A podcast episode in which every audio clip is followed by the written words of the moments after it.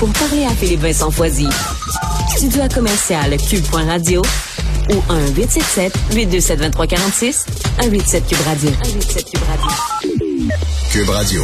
Le juge en chef de la Cour suprême a fait le point hier euh, lors de sa conférence de presse annuelle euh, pour parler de plusieurs enjeux du système judiciaire, notamment la transparence dans le processus de contestation de certains juges, mais aussi pour demander au gouvernement d'accélérer l'adoption d'un projet de loi, mettre plus de transparence dans ce système-là, mais surtout de nommer des juges et de réformer la justice, de nommer du personnel pour que les tribunaux puissent accélérer leur travail.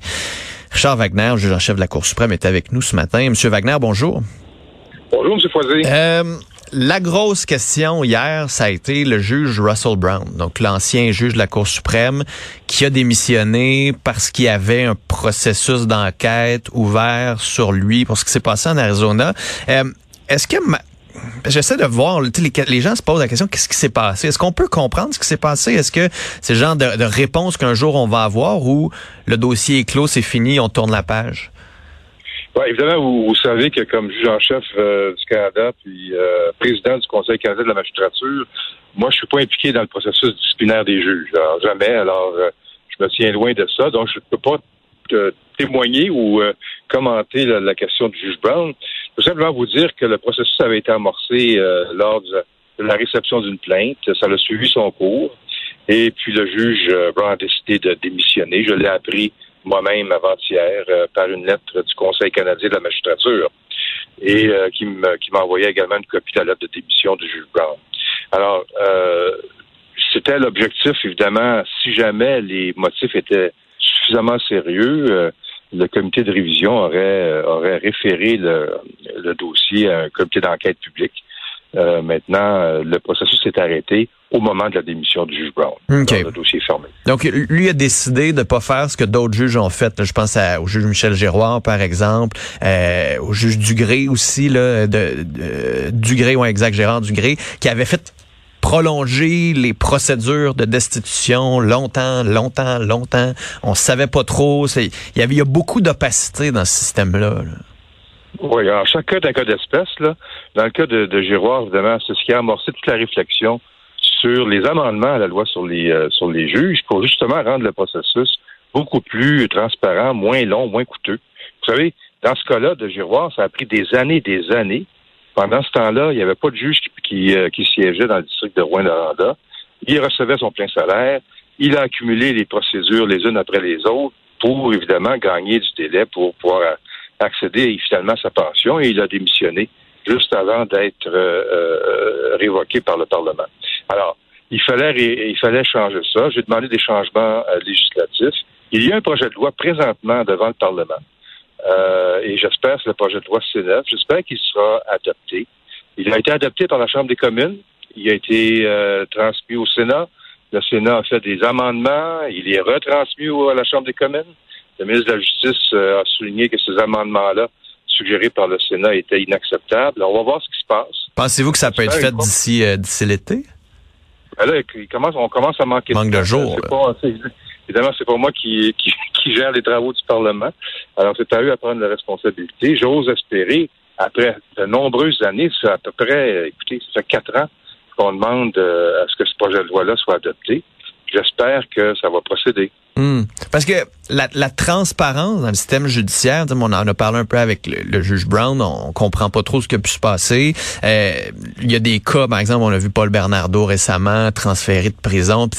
Il y a des dossiers ou des décisions qui sont prises dans certains cas où on a l'impression comme public que ce système-là fonctionne beaucoup en vase clos. En même temps, il faut souligner, vous avez fait une conférence de presse, pas la première. La transparence, vous dites, vous voulez qu'il y en ait plus dans le système judiciaire.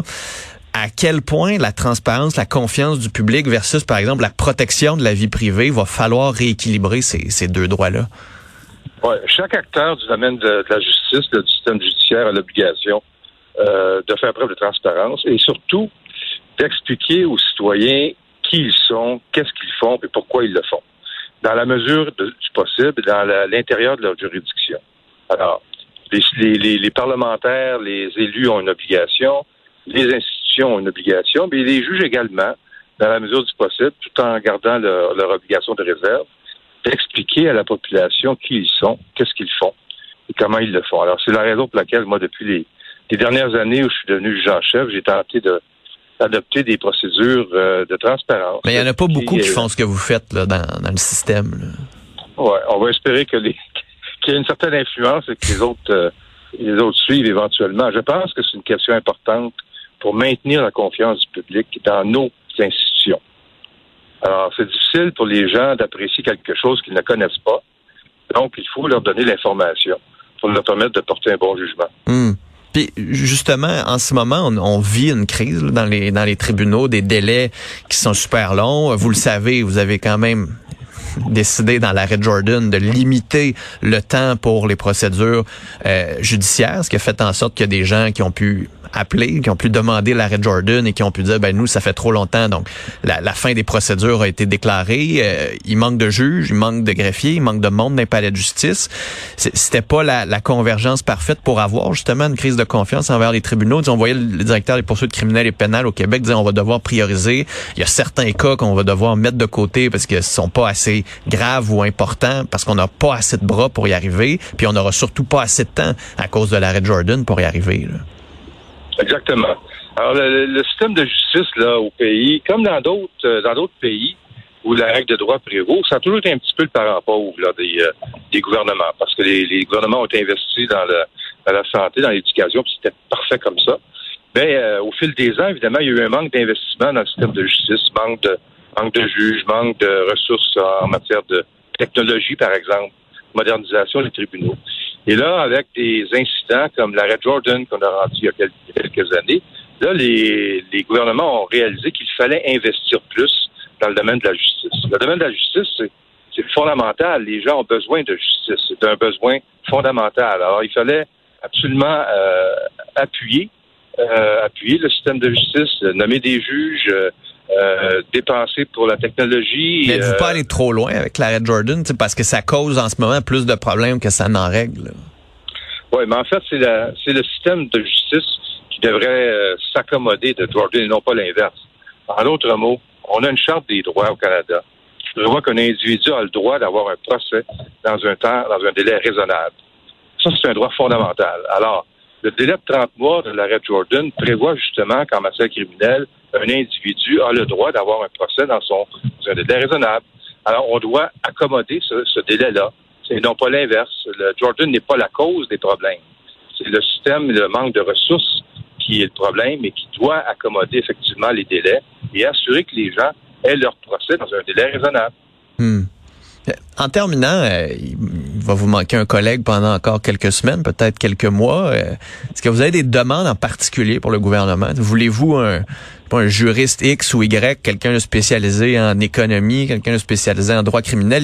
Il, faudrait qui comme neuvième juge de la Cour suprême, selon vous?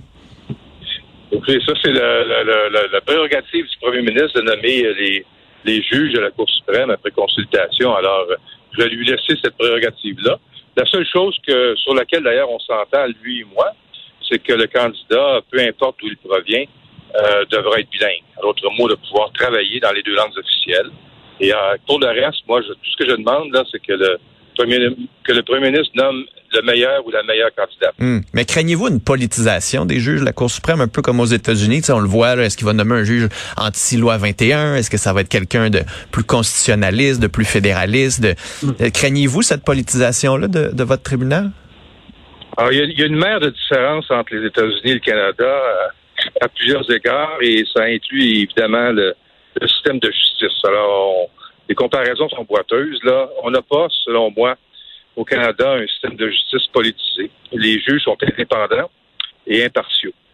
il faut que ça demeure comme ça. Et euh, donc, moi, je ne crois pas à ça, là, à l'effet que les juges participent d'une école philosophique ou politique. Alors, euh, on est bien chanceux et privilégiés. Mais il faut travailler pour que ça demeure comme ça également. Hmm.